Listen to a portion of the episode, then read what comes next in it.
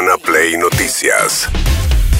Todos los días, la información destacada. Con las voces de sus protagonistas. Búscanos en Spotify y seguinos para enterarte de todo lo que tenés que saber. Urbana Play Noticias. Un update con la información más importante. Urbana Play 1043. Una nueva experiencia. Bien, una situación ayer eh, y todavía eh, tensa, delicada, a partir de versiones que corrieron sobre y hechos que sucedieron de ataques coordinados a supermercados y comercios en distintos puntos del país, el conurbano de la provincia de Buenos Aires. Sergio Berni, el ministro de Seguridad de la provincia, ¿qué decía ayer? Hay 36 detenidos, inclusive móviles que han ido, pero yo le puedo garantizar que si le muestro móviles de los cuales han ido a robar los supermercados, no son autos este, prácticamente nuevos. Para que sepa, esto no es un robo común. Esto se califica como robo en poblado y en banda y tiene una pena de 15 años. Mañana tenemos una reunión con los jueces federales, con los fiscales federales este, y con otras autoridades en la provincia para actuar coordinadamente y sostener que este delito debe ser este, eh, calificado con la mayor este, gravedad, que son los 15 años. Bien, eh, hubo un ataque, un robo y saqueo de un eh, supermercado en Moreno.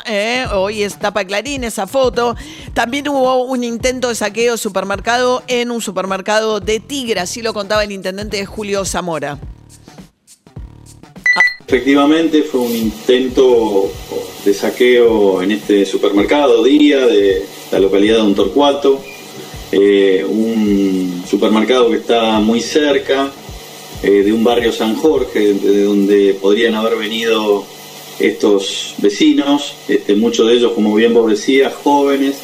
Tenemos un detenido que ya está a disposición de la justicia y obviamente llevarle tranquilidad a la población. Estamos muy atentos de lo que suceda en cada uno de los lugares de Tigre. Eh, y este, lo que vemos mucho es mucho mensaje de redes, ¿no? Que también lleva su a la población. Bien, eh, apuntaban eh, acerca de una especie de organización detrás de esto, porque a ver, el saqueo remite al 2001, remite a algo que, bueno, siempre se discutió cuán espontáneos habían sido los saqueos, pero digamos, una vez que se iniciaron, tenía que ver con una situación desbordada, generalizada, en búsqueda sobre todo de alimentos, ¿no? Acá hay una situación donde hay otra red de contención social, tenés una crisis muy grande y también la existencia de redes sociales que no existían en el 2001 y un factor que según el gobierno es una desestabilización que está promoviendo algunos sectores de la oposición. Era el planteo, por ejemplo, de Gabriela Cerruti, la vocera presidencial que desde el viernes están eh, haciendo correr en las redes, armando, armando, es organizado, no es nada espontáneo, a través de grupos de WhatsApp, todos ligados a las cuentas de Libertad Avanza, todo ligado a Javier Milei, diciendo que hay saqueos, que hay rumores, que hay cosas. ¿Eso qué hace? Hace que la gente efectivamente se asuste, corran en los negocios diciéndole a la gente que va a haber saqueos y entonces los comerciantes cierran. Después suben a las redes las imágenes de esos comerciantes cerrando diciendo vieron que en saqueos no, no hay, vos pasaste corriendo antes diciéndole que esto iba a pasar. Entonces, esto es una operación, esto es una operación armada por la gente de Javier Milei, que tiene como objetivo generar desestabilización y que tiene como objetivo generar incertidumbre y ir contra la democracia.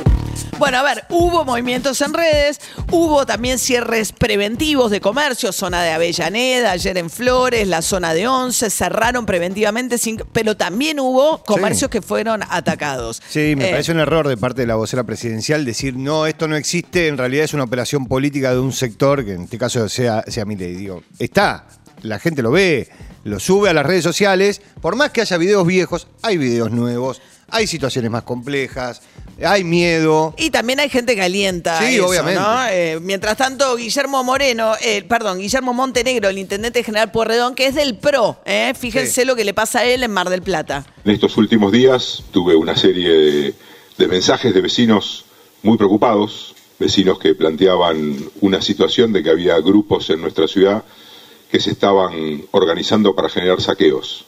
Y en esto llevar la tranquilidad de que nosotros estamos trabajando desde muy temprano y en comunicación permanente con la policía, con la justicia, con la fiscalía, con el Ministerio de Seguridad, para prevenir este tipo de situación, porque nosotros no podemos permitir bajo ninguna circunstancia que un grupo de delincuentes genere terror en nuestra ciudad. Y esto tiene que ver con un valor muy claro que es el, el orden.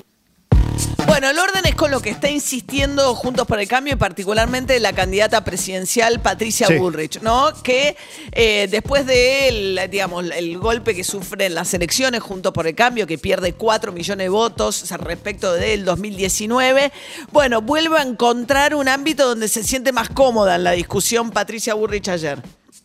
Y acá la solución frente al caos es la solución del orden. El gobierno está a cargo, el gobierno tiene que ordenarse eh, y si necesita eh, algo más, porque esto se desborda, bueno, tendrá que llamar al Congreso y pedir eh, medidas eh, más drásticas frente a esta situación. ¿Cuáles Esperemos que esto no suceda. Si se pierde total y absolutamente el control y el gobierno tiene que llamar a pedir estado de sitio, lo tiene que hacer. Es, irresponsable, ¿no? Porque Sí. especular sobre escenarios que no ocurren, digamos, siempre en estos momentos lo que hay que ser es lo más cuidadoso y cauto posible. Cuando uno especula, como había hecho antes Milei diciendo, bueno, si estoy listo para gobernar. Primero Claro. no ganaste la elección, segundo el mandato termina el 10 de diciembre. Ahora Patricia Burrich especulando con que se venga el descontrol y a que haya que llamar un estado de sitio. Estado de sitio hubo con de la Rúa en el 2001, la represión y los muertos de aquella represión. Entonces, eh, digo, son momentos también de no especular, de estar calmo, de tener... eh, De no alimentar este, los rumores, de no alimentar escenarios catastróficos, digo, me parece que la- por eso la dirigencia debe tener un poco de calma, porque después lo que salen a la calle es la gente y los que terminan sufriendo es la gente, no la dirigencia. Mientras tanto, Aníbal Fernández, el ministro de Seguridad, decía ayer. Desde la semana pasada tenemos eh, detectado algún intento de armar a través de WhatsApp eh, hechos de alguna característica. De eso eh, los hemos seguido en algunas provincias, no voy a dar demasiado dato hasta que no termine la investigación. Alguien lo está incentivando, buscando alguna alternativa que nada tiene que ver con un saqueo, que es una vocación de generar un conflicto. Y nivel de organización no mucho, sí contacto por la forma en que actuaron, son, son este, intentos de, de generar un conflicto. Bueno, esto había arrancado en Mendoza, Neuquén y Córdoba, donde hay detenidos en las tres provincias. Eh, Mendoza vota ahora en septiembre. ¿eh? Sí. Ayer Rodolfo Suárez, el gobernador, decía lo siguiente.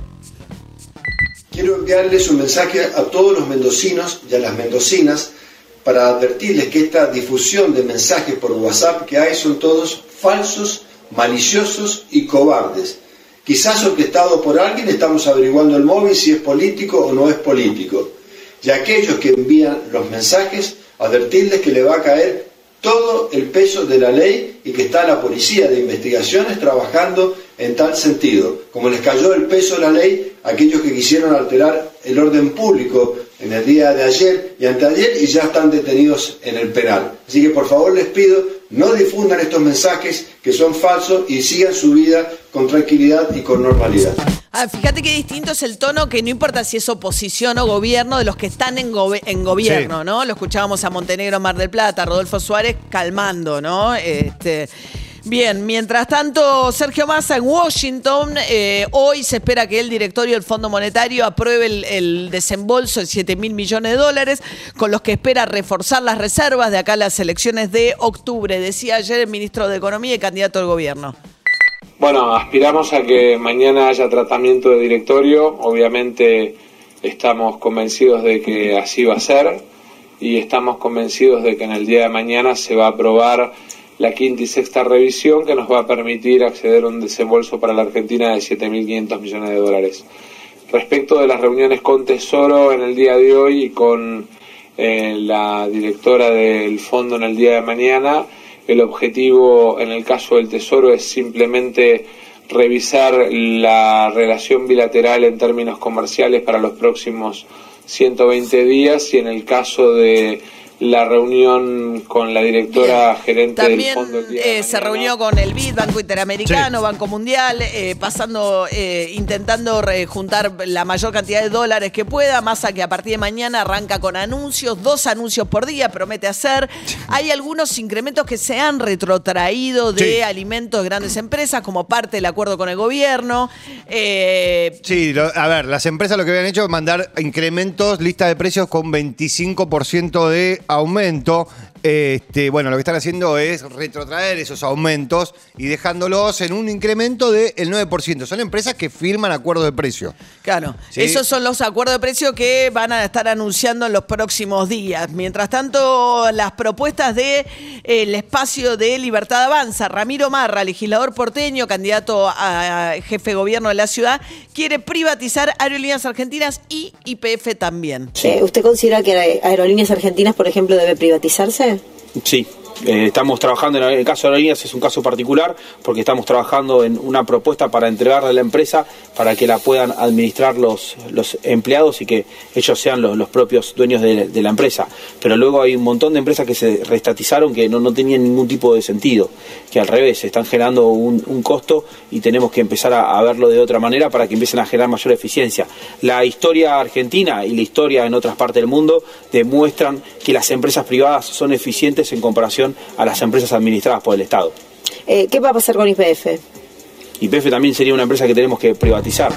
Bueno, a ver, la diferencia entre aerolíneas, que es una discusión que genera, Sí. de- genera un déficit que han ido achicando a lo largo de estos años, y la discusión sobre IPF, que es, tiene vaca muerta, es la principal inversora en el principal, uno de los grandes este, reservorios y no este, reservas de, de gas no convencional del mundo. Sí, aparte de esta Eh, cosa de que las empresas privadas son mejor que las empresas públicas, pero no, digo, las empresas públicas cumplen otros roles que las empresas privadas no cumplen. Bueno, depende. O Chile, que es el modelo capitalista Claro. que ellos manejan, el caso del cobre, tiene intervención estatal. Pero además, ¿qué sentido tiene ahora IPF que tenés eh, vaca muerta? Estás explotando vaca muerta. no lo van a- no lo puede hacer igual. Y no lo puede hacer porque la ley de expropiación se lo impide. Ahora Máximo Kirchner quiere aprobar una ley en el Congreso Nacional para que eh, para privatizar Proteger aerolíneas tengan que eh, pasar por el Congreso con dos tercios.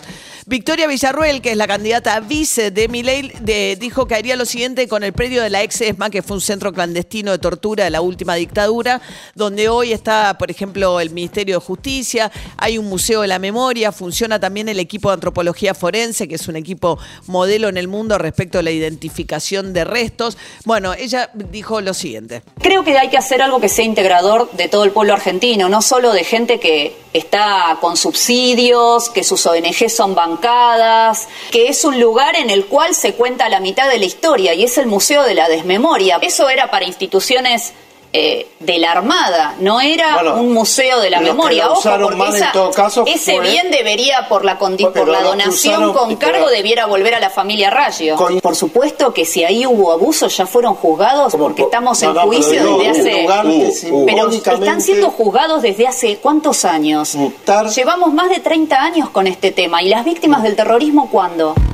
Bueno, ella se refiere a las víctimas civiles de las organizaciones eh, guerrilleras y usa la palabra, y, eh, dice que son abusos los de la dictadura y terrorismo para... Si es que hubo. Si es que hubo. Lo pone en duda. Eh, bien, mientras tanto, Hugo Moyano hablando de las propuestas de Milei para eliminar la indemnización de los trabajadores.